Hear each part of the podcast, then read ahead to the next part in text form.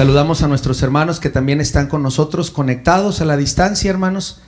Y damos la bienvenida a nuestros hermanos que hoy nos visitan. Nos da mucho gusto tener hermanos que amamos y que hoy están con nosotros.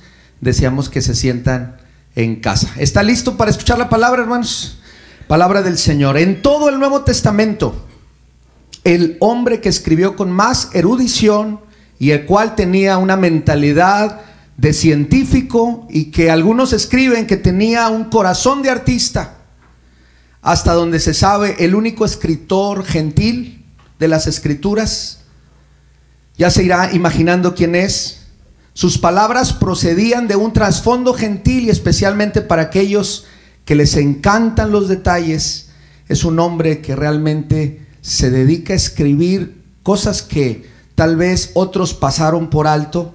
Y lo que les puedo decir es que es una persona muy perfeccionista, que siempre es interesante conocerla y sobre todo conocer el trasfondo del escritor que vamos a estar estudiando sábado tras sábado a partir de hoy hasta que nos alcance esta serie de nuevos temas. Y entonces, hermanos, este escritor es una persona que demuestra que en cada sección realmente se interesa, hermanos, por poner matices, por poner casi, pudiéramos decir que colores en la palabra. Y por supuesto me refiero que vamos a ver el Evangelio de Lucas.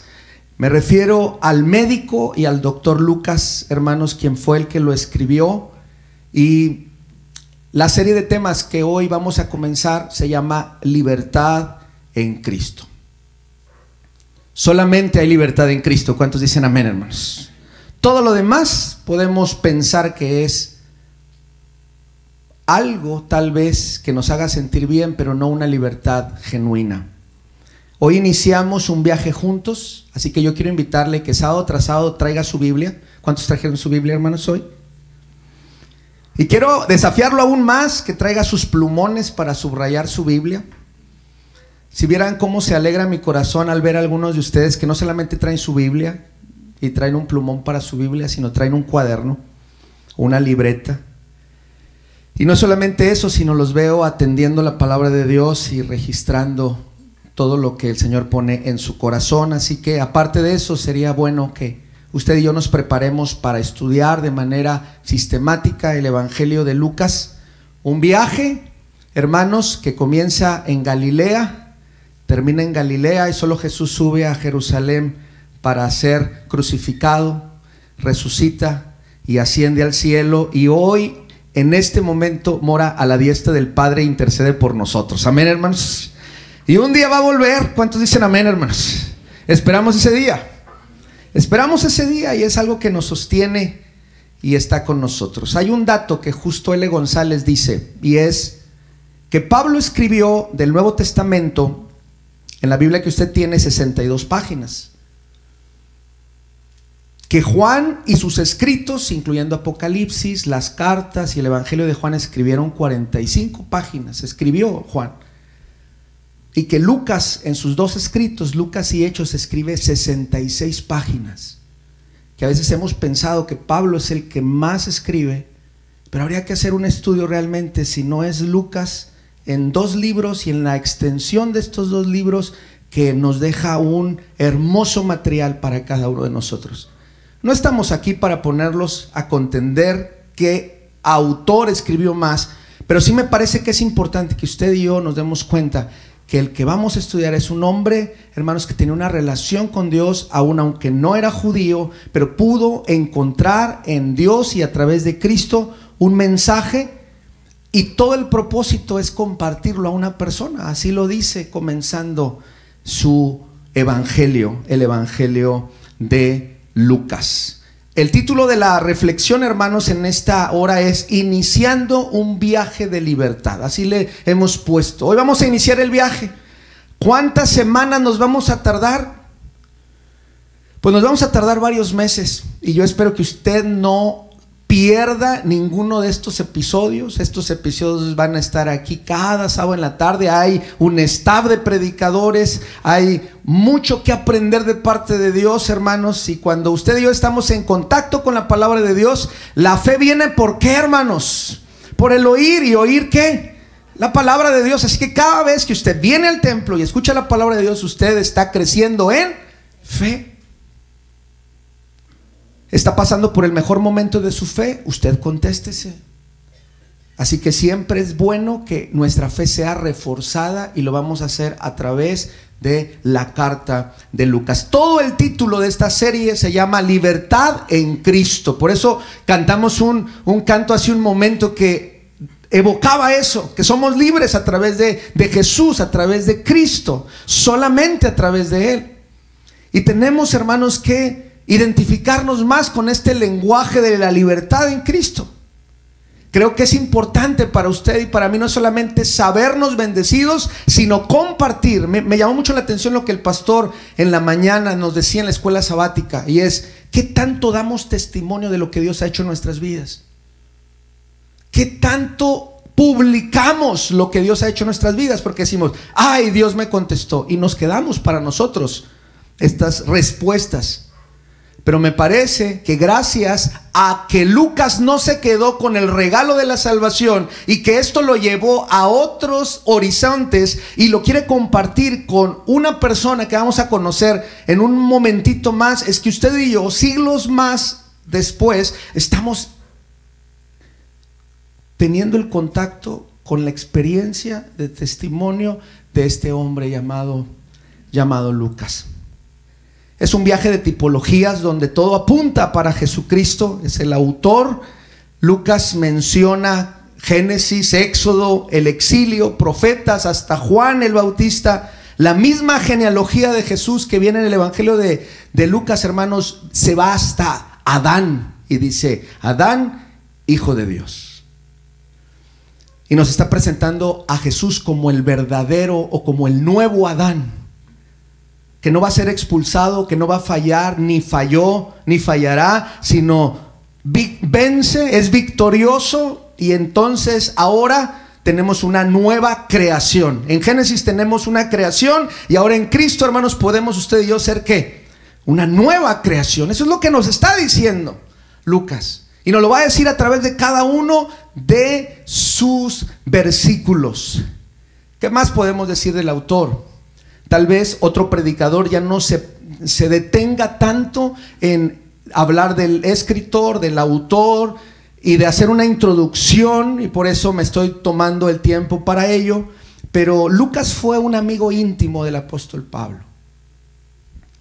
con quien en algún momento fueron compañeros de viaje de esta obra eh, del Evangelio Lucas, y también en Hechos los vemos eh, participando. Hay un escritor, William Barclay, es un comentarista muy importante, escribe lo siguiente. Primero y antes que nada, el Evangelio de Lucas es una obra extremadamente cuidadosa. Agrega además, su griego es notablemente bueno y los primeros cuatro versículos del Evangelio de Lucas contiene el mejor griego de todo el Nuevo Testamento. Palabras de mucha altura, porque Él quiere dejar todo muy claro. Así que vaya conmigo a los primeros cuatro versículos de Lucas capítulo 1, versículo 1 al 4. Y mire al doctor escribiendo, guiado por el Espíritu Santo. ¿Está conmigo ahí, hermanos? Hermanas, puesto que ya muchos han tratado de poner en orden la historia de las cosas que entre nosotros han sido ciertísimas, tal como nos lo enseñaron los que desde el principio lo vieron con sus ojos y fueron ministros de la palabra. Me ha parecido también a mí, después de haber investigado con diligencia todas las cosas desde su origen, escribírtelas por orden, oh excelentísimo Teófilo, para que conozcas bien la verdad de las cosas en las cuales has sido instruido. No hay desperdicio de palabra. Hay matices, hay colores y hay todo un mensaje.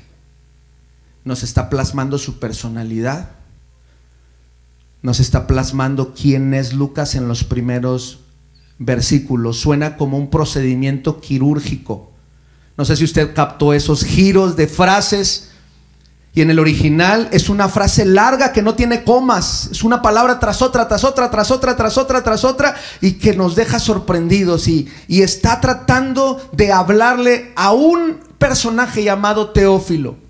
Hay algunos que dicen que Teófilo era un gobernante, una persona de, de, de, poder en aquel tiempo que había tenido contacto con el Evangelio, se había convencido del Evangelio, pero no tenía articulada del todo la fe. Así que este médico lo que quiere es decirle de manera ordenada el Evangelio de Cristo.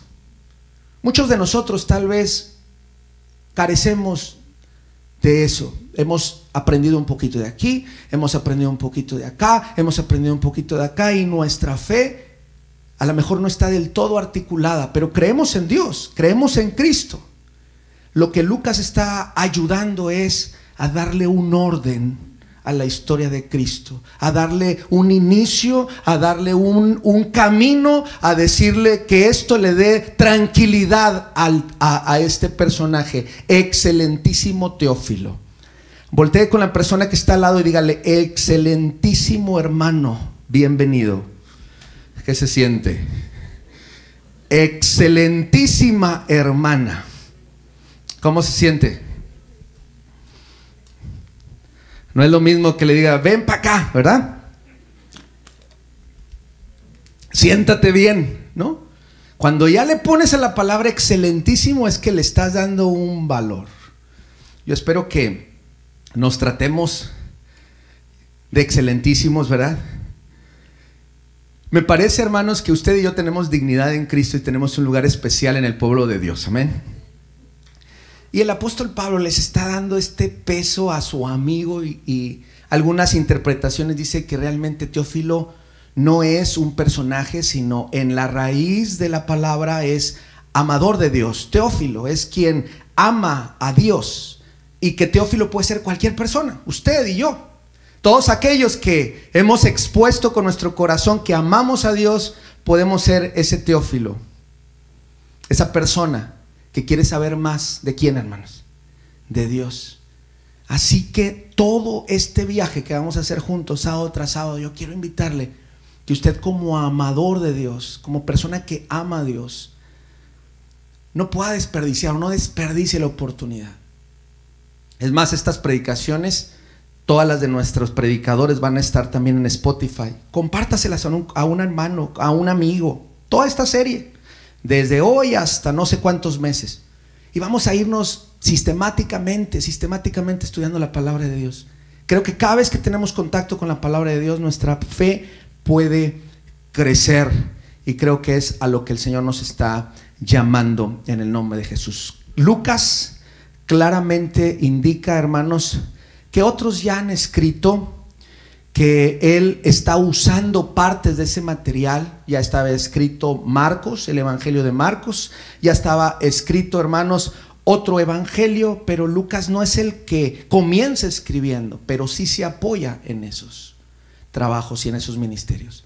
Lucas, teniendo, teniendo estudios, no dice, bueno, yo sé que a lo mejor Marcos no escribió bien. Yo sé que a lo mejor Mateo no escribió bien. Pero ahora sí te voy a decir cómo son las cosas. Es un escritor guiado por el Señor que dice, sabes que ya otros escribieron y me estoy apoyando en ellos para poderte ayudar. Lucas probablemente había, dicen algunos, estudiado en las escuelas de Tarso, al igual que Pablo y Apolos, hermanos, eh, según el comentario de Robertson. Y este comentario dice que muy probablemente pudieron ser compañeros en la misma escuela. No se sabe, usted no estuvo ahí ni yo estuve ahí. Lo que sí sé es que Pablo tenía estructura, Dios utilizó sus dones, sus ministerios y sus capacidades. Por eso, jóvenes, los animo a que con la llenura del Espíritu Santo se sigan preparando. ¿Cuántos decimos amén, hermanos? Y también los adultos nos podemos seguir preparando. ¿Para qué? Para poder compartir con mayor forma, estructura, orden, el Evangelio de Jesucristo. Es una gran ventaja. Entonces, qué importante es darnos cuenta de estos tres, cuatro versículos y de algo que me llama la atención. Dice el verso 3, me ha parecido también a mí después de haber investigado con diligencia. Yo no quiero que usted se vaya aquí creyendo todo lo que dice la persona que se pone aquí. Yo quiero desafiarlo como la iglesia de Berea, que se iba después del culto y que hacía, hermanos. Estudiaba y decía, a ver, vamos a ver si es cierto. Vamos a ver si es cierto. Lucas escuchaba con atención y dice que después de eso, ¿qué hacía? Dice así, dice, investigando con diligencia. Vamos a buscar realmente si lo que los otros evangelistas, ¿qué hermanos? ¿Están en lo correcto o no? Y bueno, algo que me llama la atención es que tomó muy en serio el estudio de la palabra de Dios. Y yo creo que lo podemos tomar muy en serio nosotros también. ¿Cómo podemos investigar, hermanos? Contacto con la palabra. Hay mucha bibliografía, pero la palabra, somos la iglesia de la palabra, somos hombres y mujeres de la palabra. Así que algo que podemos hoy admirar de este hombre es esto. Y dice que todas las cosas desde su origen, se fue hasta donde tope la investigación, donde comienza todo, y se va con los vecinos de la carpintería, casi creo. Y se va y busca a los familiares de José.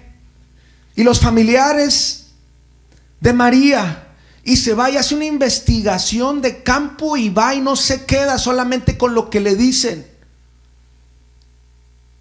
Me parece que hoy usted y yo somos llamados a ser cristianos diligentes, hermanos. Cristianos que investigan. Cristianos que buscan de la palabra de Dios incansablemente.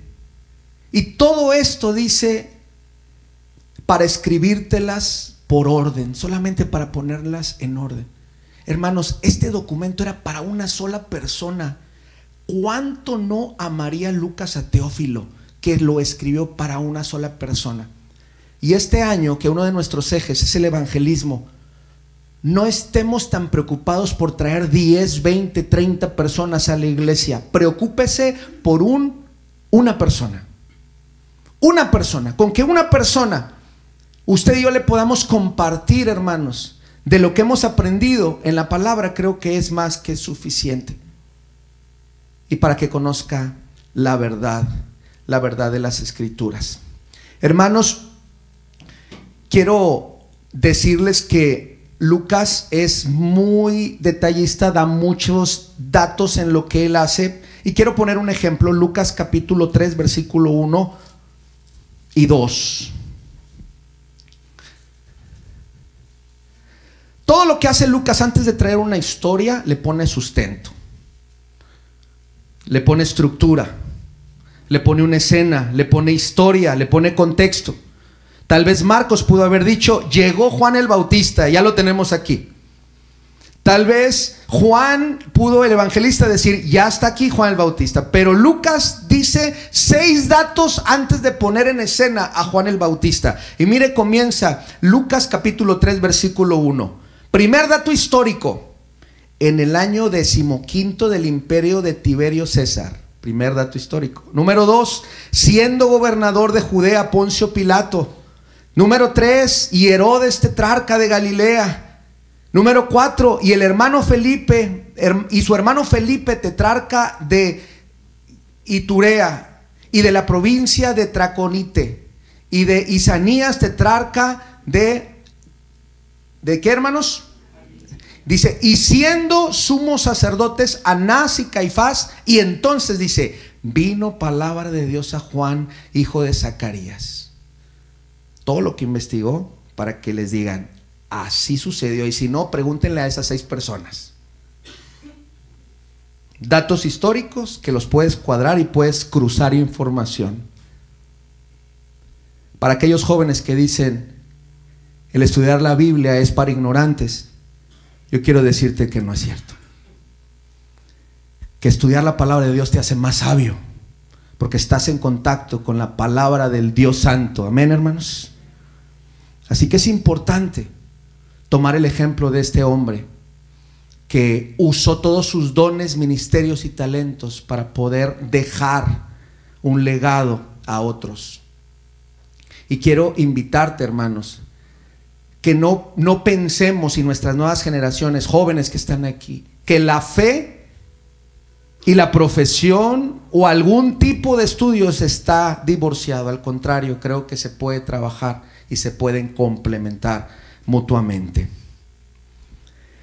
Lucas, hermanos de, de, procedencia gentil, no se enreda en las cosas de las profecías hebreas, solamente menciona algunas de ellas, no así Mateo. Mateo es para el pueblo judío y, hace referencias como para 50 profecías del Antiguo Testamento. Lucas no lo hace, su intención es otra. Y quiero traer una aclaración, no quiere decir que hermanos Juan sea inexacto, Mateo sea inexacto, Lucas sean descuidados en otros asuntos, lo que significa es que cada uno traía un propósito, un libro traía un propósito. Algunos piensan que hay algunas inconsistencias, hay detalles distintos de enfoque, pero hermanos, realmente cada uno de ellos lo hicieron con un propósito se pusieron nuestros líderes de jóvenes aquí y todo su proyecto iba con enfoque a quién? A los jóvenes. Tal vez algunos dijeron, bueno, a mí no me parece, no se preocupe, es para los jóvenes. Van a subir aquí los niños y vamos a escuchar, no sé si usted sepa, pero tenemos el propósito de que cada semana, cada ministerio nos diga qué van a estar haciendo y la iglesia estemos orando por ellos, los estemos respaldando. No más de 10 minutos, pero que nos platiquen su proyecto de ministerio de todo el 2024. Hoy comenzaron los jóvenes, los niños, bueno, las líderes o los líderes de, niños van a estar aquí, adolescentes, etc. Y a veces decimos, pues yo no estoy tan de acuerdo con eso. No, no, no le estamos pidiendo que esté tan de acuerdo, nada más que se, se ponga a orar. Y a lo mejor está usted viéndolo con otros ojos. Los que están diseñando los proyectos tienen esa visión. Mientras Cristo sea el centro de la iglesia, hermanos, creo que vamos en un buen rumbo. Amén. Ya, ya nos lleva el Señor. Cuando alguien se pone en el centro de la iglesia y no es Cristo, cuidado, porque ya perdimos el rumbo. Me parece que es importante que entendamos todo esto. Y le invito a buscar un par de versículos que de cierto modo nos dan un vistazo amplio de todo el Evangelio. Es como si fuera un bosquejo, un resumen de lo que es el Evangelio de Juan. Y el primero está en Lucas 19:10. Hay algunos que dicen que es el verso clave del Evangelio de Lucas. Si quiere, subráyelo. No sé a quién le va a tocar predicar en su momento de Lucas 19:10, pero muchos coinciden que Lucas 19:10 es la médula de todo el Evangelio de todo el evangelio, subráyelo ahí. Si se lo aprende de una vez, apréndaselo. Y yo creo que muchos ya se lo saben, pero no, no, no, no se acuerdan. Porque el Hijo del Hombre vino a buscar y a salvar, hermanos, lo que se había perdido. Eso es lo que nos está diciendo Lucas. Todas estas 24 capítulos nos dicen esto. Esta es la médula, esta es la esencia. Porque el Hijo del Hombre vino a buscar y vino a salvar lo que se había perdido. Usted y yo estábamos perdidos, pero gloria a Dios que Cristo nos alcanzó, hermanos. Y nos rescató. Y ahora somos parte de su familia. Amén. Antes de salvarnos, no sé cuánto batalló con nosotros en la palabra buscar. Y no sé con cuántos de nosotros siga batallando. Nos sigue buscando. Y nos sigue buscando. Pues yo quiero invitarle a que ya se deje encontrar. Porque el Señor ahí está. Está buscándole. Y sabe que es importante que recordemos esto. Este versículo, hermanos, eh, dice, porque el Hijo del Hombre, y dicho sea de paso, es el tema del Evangelio de Lucas, Jesucristo es presentado como el Hijo del Hombre. Fíjense, el Evangelio de Mateo lo presenta como el rey, Marcos lo presenta como siervo, Lucas lo presenta como el Hijo del Hombre. Aquí vemos la humanidad de Cristo como en ninguna otra parte de la Escritura. El Hijo del Hombre significa que el Señor Jesucristo tuvo su humanidad.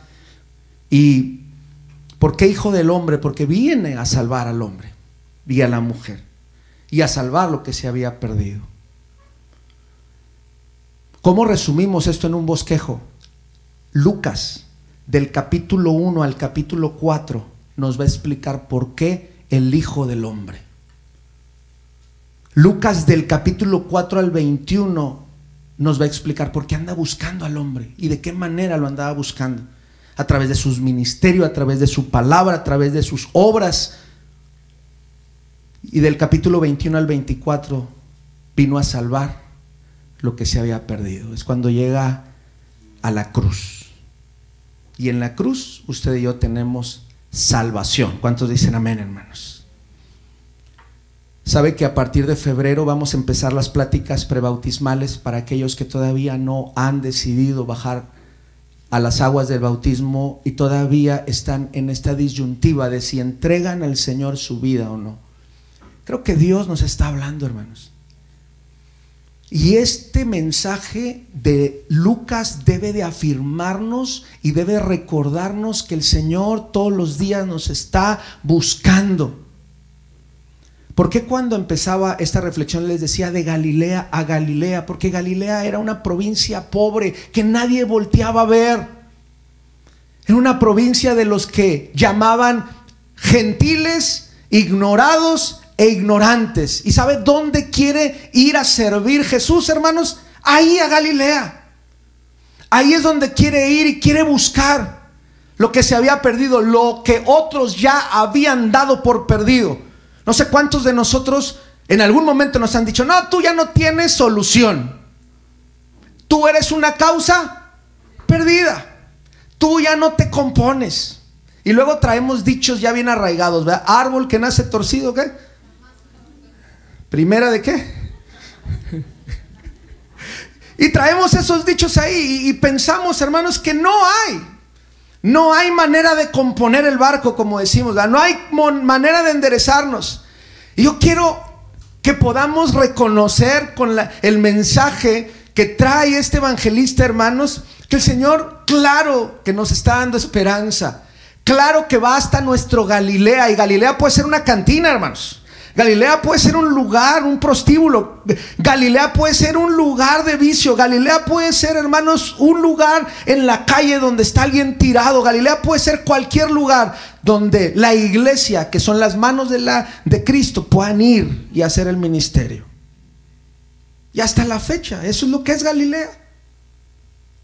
Por eso es importante que nos demos cuenta que este Hijo del Hombre hace esto para nosotros. Otra de las cosas que quiero decir, hermanos, es que Lucas tiene un gran amor y pasión por el cuidado de los invisibles y los hace visibles. ¿Quiénes eran los invisibles en el tiempo de Jesús? Los publicanos, los leprosos, los samaritanos, las mujeres, los enfermos y los niños. En una iglesia no podemos invisibilizar a los niños, ni a las mujeres, ni a los enfermos. Creo que todos tenemos un lugar importante en el pueblo de Dios. Amén, hermanos. Usted es importante en este lugar.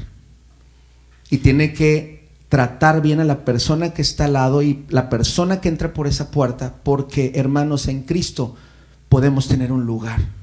No importa la lucha que usted por dentro esté librando. No importa cuál sea su trasfondo y pueda llamarse Galilea, el Señor nos hace visibles para Él y nos esconde en su presencia. Tal vez hay personas que no quieran saber nada de nosotros y quisieran que no existiéramos. Si así fuera el caso, quiero decirle que para Cristo y su Evangelio usted tiene una posibilidad. El Evangelio de Lucas maneja un tema que se llama el vuelco. El vuelco significa que el mundo se vuelve al revés. Los valores del mundo se vuelven al revés. En el Evangelio, Dios exalta a los humildes. Dios alimenta a los hambrientos. Los invisibles en Cristo se hacen visibles y por eso hay libertad en Cristo. Yo no sé qué cadena usted y yo tengamos en nuestra vida, en, nuestros, en nuestras relaciones, con que nos estemos sintiendo limitados. Pero me parece que el Evangelio del Señor tiene el poder de podernos liberar. También quiero decirle algo y póngame atención. Lucas como médico debió haber visto las entrañas de las mujeres. Y es alguien que defiende el lugar de las mujeres y las posiciona en su evangelio y en hechos. No hay otro autor que haya tenido esta preparación médica. Pero algo le movió por dentro para poder valorarlas y dar en su mensaje una igualdad habla de hombres y habla de mujeres y siempre los maneja en historias paralelas. Cuando habla de Zacarías, habla de la esposa de Zacarías. Cuando habla de Jairo, habla de la mujer de flujo de sangre cuando habla de la parábola en el hermoso capítulo de Lucas 15, de la, del pastor, del buen pastor que da su vida por las ovejas. Luego aparece, aparece la mujer que pierde una moneda. Por un lado hay un hombre y por otro lado, ¿qué hay, hermano? Una mujer. Y está diciendo, y lleva a las mujeres hasta la tumba como las mensajeras, ¿verdad? Como aquellas que se dan cuenta de la resurrección. Y si avanzamos en hechos, que no vamos a llegar hasta hechos, hermanos, me parece que podemos ver a las predicadoras hijas, profetizas hijas de Felipe que están, son cuatro y están predicando. Y ahí está Lidia, y ahí está Priscila, y ahí están muchos hermanos. Así que hay algo que nos quiere decir el apóstol Lucas, perdón. Y me parece, hermanos, que tendríamos que avanzar en ese aspecto dentro de nuestra iglesia. Maneja Lucas el título de Jesús el Salvador. Y también quiero decirles algo, para Lucas el templo y el culto es importante. ¿Para cuántos de nosotros la reunión es importante, hermanos? El culto. Y la pregunta es, ¿por qué es importante? Para Lucas Jesús está en el templo. Desde el octavo día ya está Jesús en el templo. Tenía 12 años y está Jesús en el templo. Y luego, hermanos, se acerca al templo. Y luego cuando va a Jerusalén, trastorna porque no está de acuerdo de las cosas que están haciendo y está ahí en contacto con el templo y con el culto. Y donde predica es en el templo. Y cuando lee, ¿verdad? El Espíritu de Dios está sobre mí. ¿Se acuerda de ese hermoso verso? ¿Dónde está? Está allí en el templo. Y si Jesús, hermanos, siendo el Hijo de Dios y habitaba en la presencia de Dios, Él le interesaba estar en comunión en el templo. ¿Quiénes somos nosotros para vivir aislados? La fe se vive en comunidad. Amén, hermanos. La fe se vive en comunidad. La fe se vive aquí, aquí. Hay mucho que podemos hablar de eso y en su momento lo vamos a hacer. Cada predicador y predicadora va a abordar cada parte de esta escritura pero qué importante es retomar nuestra posición en el templo, en el culto, en, la adoración a Dios. Yo le animo, hermanos, que asista.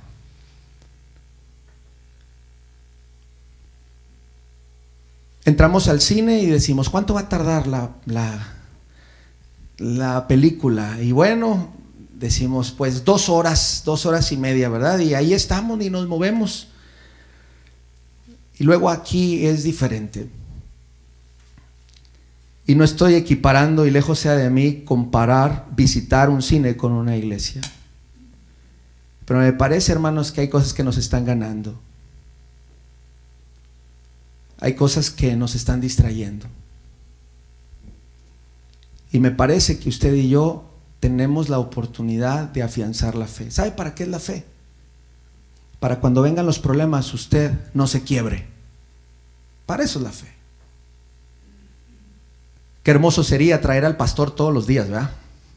Y tenerlo ahí sentado al lado de la oficina.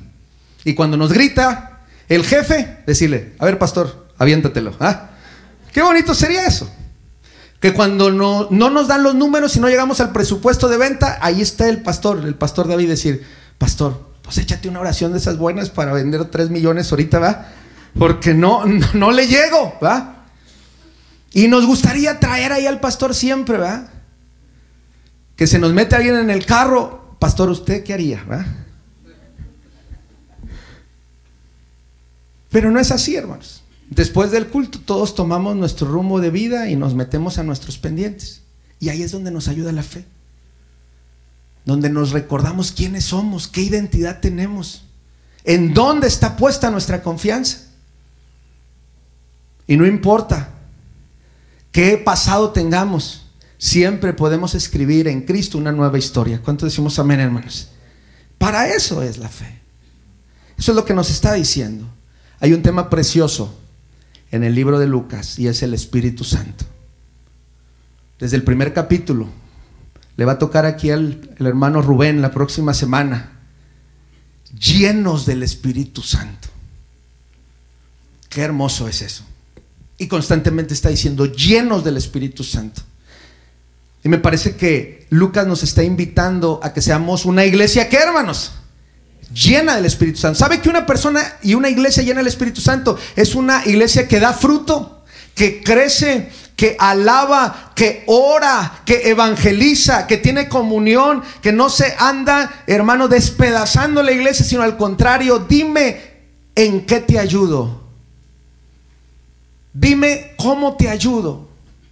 Entonces me parece que recordar lo que es el Espíritu Santo y ponerlo en nuestra vida y pedirle al Señor que nos llene de su Espíritu y que nos guíe y que nos dirija. Es algo, hermanos, que lo tenemos subvalorado como iglesia y lo tenemos, hermanos, al margen. Y hoy más que nunca tenemos que pedir la guianza del Espíritu Santo. ¿Cuántos están de acuerdo con esto, hermano? No hay otra manera. No hay otra manera. No hay otra manera. Darío López es un teólogo, hablando de Lucas, es biblista peruano, dijo, Lucas habla del poder del amor, que es muy diferente al amor al poder. Y si no nos llenamos del Espíritu Santo, vamos a tener una disyuntiva en cuál es el bando que debemos de tomar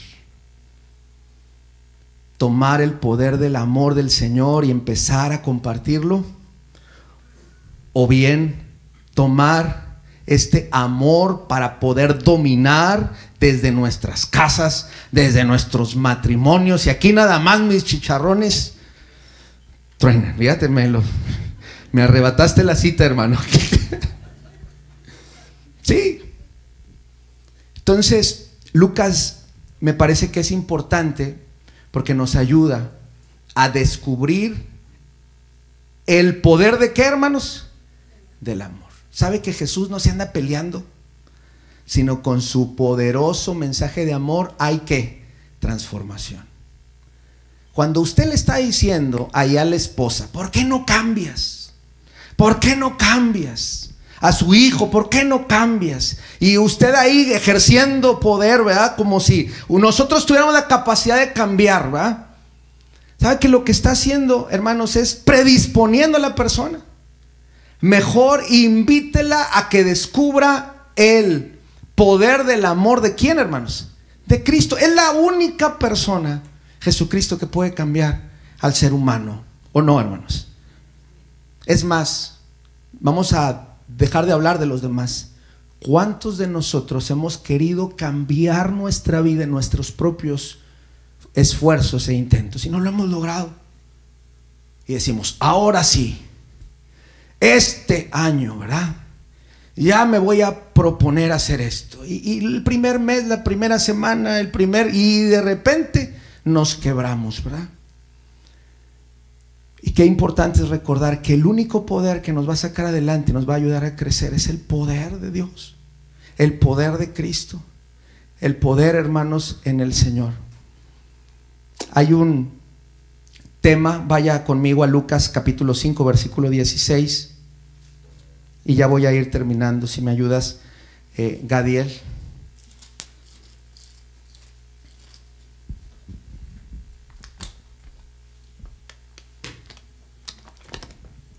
Por lo que usted ve en esta tarde, Una reflexión de un sábado por la tarde es muy poco tiempo para hacer un resumen de todo un libro de 24 capítulos. Mi propósito, y espero en Dios de todo corazón convencerle, que vamos a aprender del Señor, que Dios va a trabajar con nosotros cada día de culto y que mucho tiene que ver con la disposición de su corazón. Le conviene a usted y le conviene a mí. Quiere mayor armonía en su casa, quiere tener una vida eterna, quiere tener una comunión con el Señor.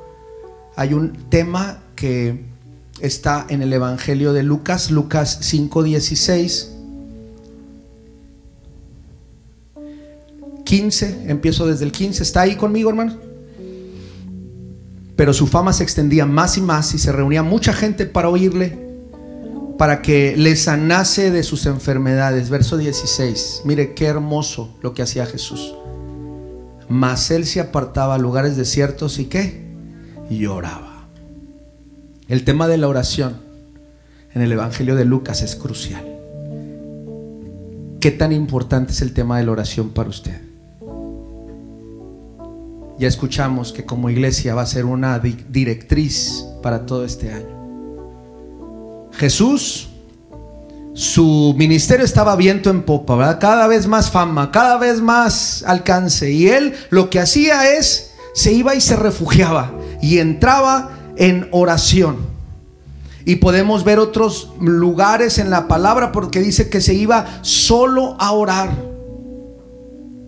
Y hermanos, un rasgo que tenemos que aprender del Evangelio de Lucas es la oración. No solamente, como dijo mi hermano Arturo, en la mañana lo escuchaba en la escuela sabática, no solamente es las peticiones, sino es una comunión con Dios en oración. ¿Cuándo fue la última vez que usted apartó a propósito un tiempo de oración, hermanos? ¿Cuándo fue la última vez en la cual usted se encerró en su recámara y dijo, yo necesito estar con Dios de manera urgentemente. Que podamos trascender nuestro egoísmo y no nos quedemos solamente en las peticiones y en las gratitudes, sino como decía nuestro pastor en la mañana, sea un diálogo apasionado con Dios. Algún escritor dijo, tal vez eso explica por qué han aumentado tanto últimamente los sentimientos de pánico en medio del ajetreo de la vida moderna y también se explica por qué algunos cristianos viven tan llenos de ansiedad y de angustia porque no hemos aprendido a poner nuestra ansiedad en las manos de Dios a través de la oración. Él dice en su palabra, poniendo toda vuestra ansiedad sobre Él porque Él conoce nuestras necesidades. Y también dice, no estéis afanados Permítame pedirle como proyecto especial, iglesia. ¿Todos me siguen hasta aquí? Amén. Que de cierta manera hay un proyecto que brota del Evangelio de Lucas estos próximos meses. Y es que empecemos desde esta semana un hábito de pasar un tiempo con Dios. Si usted es de los que se levanta bien temprano, separe ahí un tiempo con Dios. Si usted es de los que se va muy tarde a dormir a, su, a, su, a sus aposentos en ese momento. Si usted en, en, la mitad de su día puede separar ahí un momentito, ahí sepárelo. Pero créame que va a hacer la gran diferencia en su vida. Y le voy a decir algo, no espere tener tiempo porque nunca lo vamos a tener. No, más bien hagamos un tiempo. ¿Usted tiene algún conflicto con su cónyuge? ¿Ha estado orando? Seguía la pregunta. ¿Problemas con, con algún amigo, alguna amiga? ¿Ha estado orando? ¿Tiene que tomar una decisión muy seria en próximos días? La pregunta sería, ¿ha estado orando? ¿Hay algo que le pesa en su corazón? Y la pregunta sería, ¿ha estado orando? Hay algo que no le deja en paz y tiene que enfrentar un problema, ha estado orando, hay alguien que le cae mal, ha estado orando, tiene una enfermedad, ha estado orando. tiene un problema que le rebasa, la pregunta es, ¿ha estado orando? Llevemos todo delante de Dios. Esta serie de libertad en Cristo para este año trae grandes desafíos. ¿Sabe que usted en una aplicación de celular puede escuchar todo el Evangelio de Lucas en dos horas? Lo mismo que puede aventarse en dos episodios de la serie preferida en sus plataformas sabe que puede leer todo el Evangelio de Lucas, aproximadamente los 24 capítulos en unas 3 horas y media. Si usted lee un poquito más despacio, 4 horas. Yo quiero desafiarlo a que lo lea completo. Y que cuando venga aquí usted ya haya hecho la tarea. Sepa lo que viene y lo que ya Dios quiere decirnos.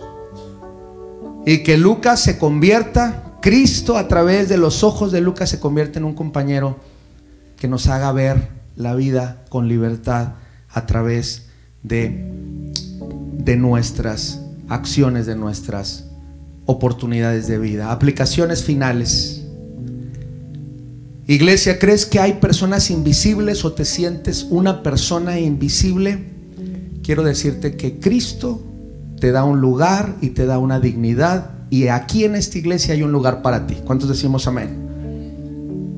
Siempre habrá un lugar en esta iglesia para una persona que es marginada, que se siente menos, y no solamente para ellos, para cualquier tipo de persona. Dos, el vuelco es algo que se vira, que se mira en el Evangelio de Lucas. El que quiera salvar su vida, la perderá. El que quiera ser mayor, tiene que ser menor.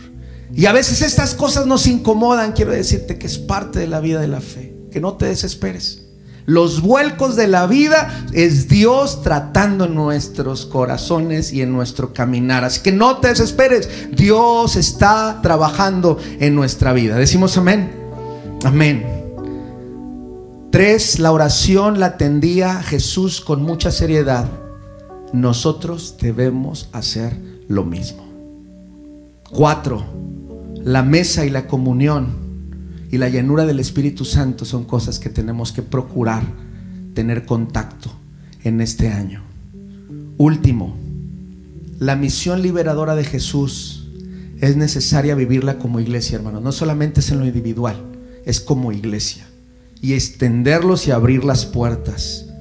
Y la entrega se distingue en lo que hacía Jesús. Salir, ver, compasión, compromiso y transformación. Y eso es lo que espera Dios de nosotros. Salir. No es aquí. La iglesia realmente cuando empieza a dar luz y ser sal, ¿dónde es, hermanos? Afuera. Salir. Ver la necesidad. Y no nada más verla. Que el corazón duela como a Jesús le dolía. Compasión y compromiso de hacer algo al respecto. Y esto va a producir que una transformación en una vida, en una sociedad, en una familia, en un barrio. Voy a apagar el micrófono.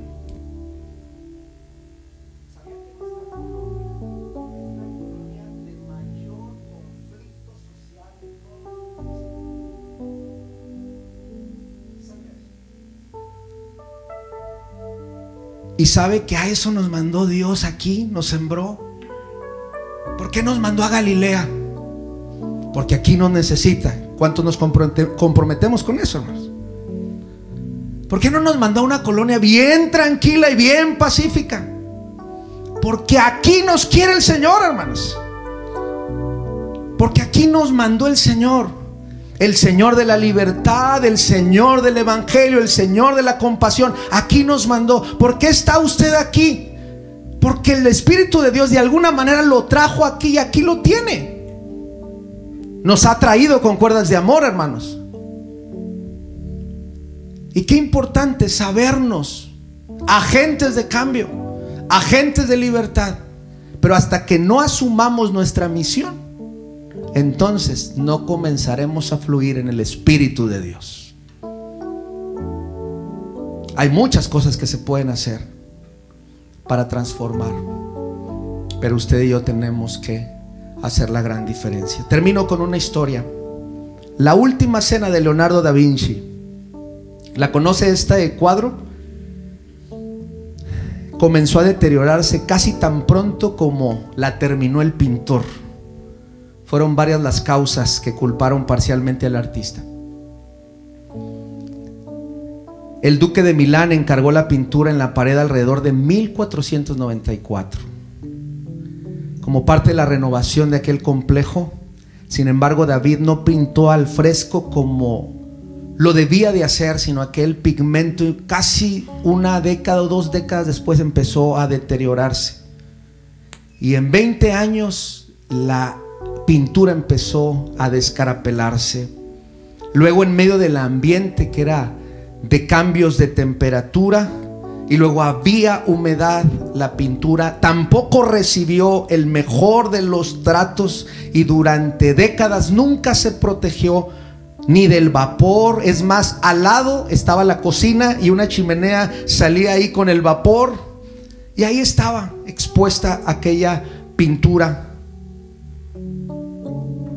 Dice que en un momento una pared se abrió y le cortaron los pies a Cristo para poder poner una puerta por allí. Cuando llegó Napoleón, convirtieron el refactorio en un establo de caballos y los soldados pasaban su tiempo tirándole piedras y ladrillos a aquella obra de arte. En una ocasión, la rectoría se inundó con un metro de agua durante 15 días consecutivos y dejó la pintura cubierta de moho verde.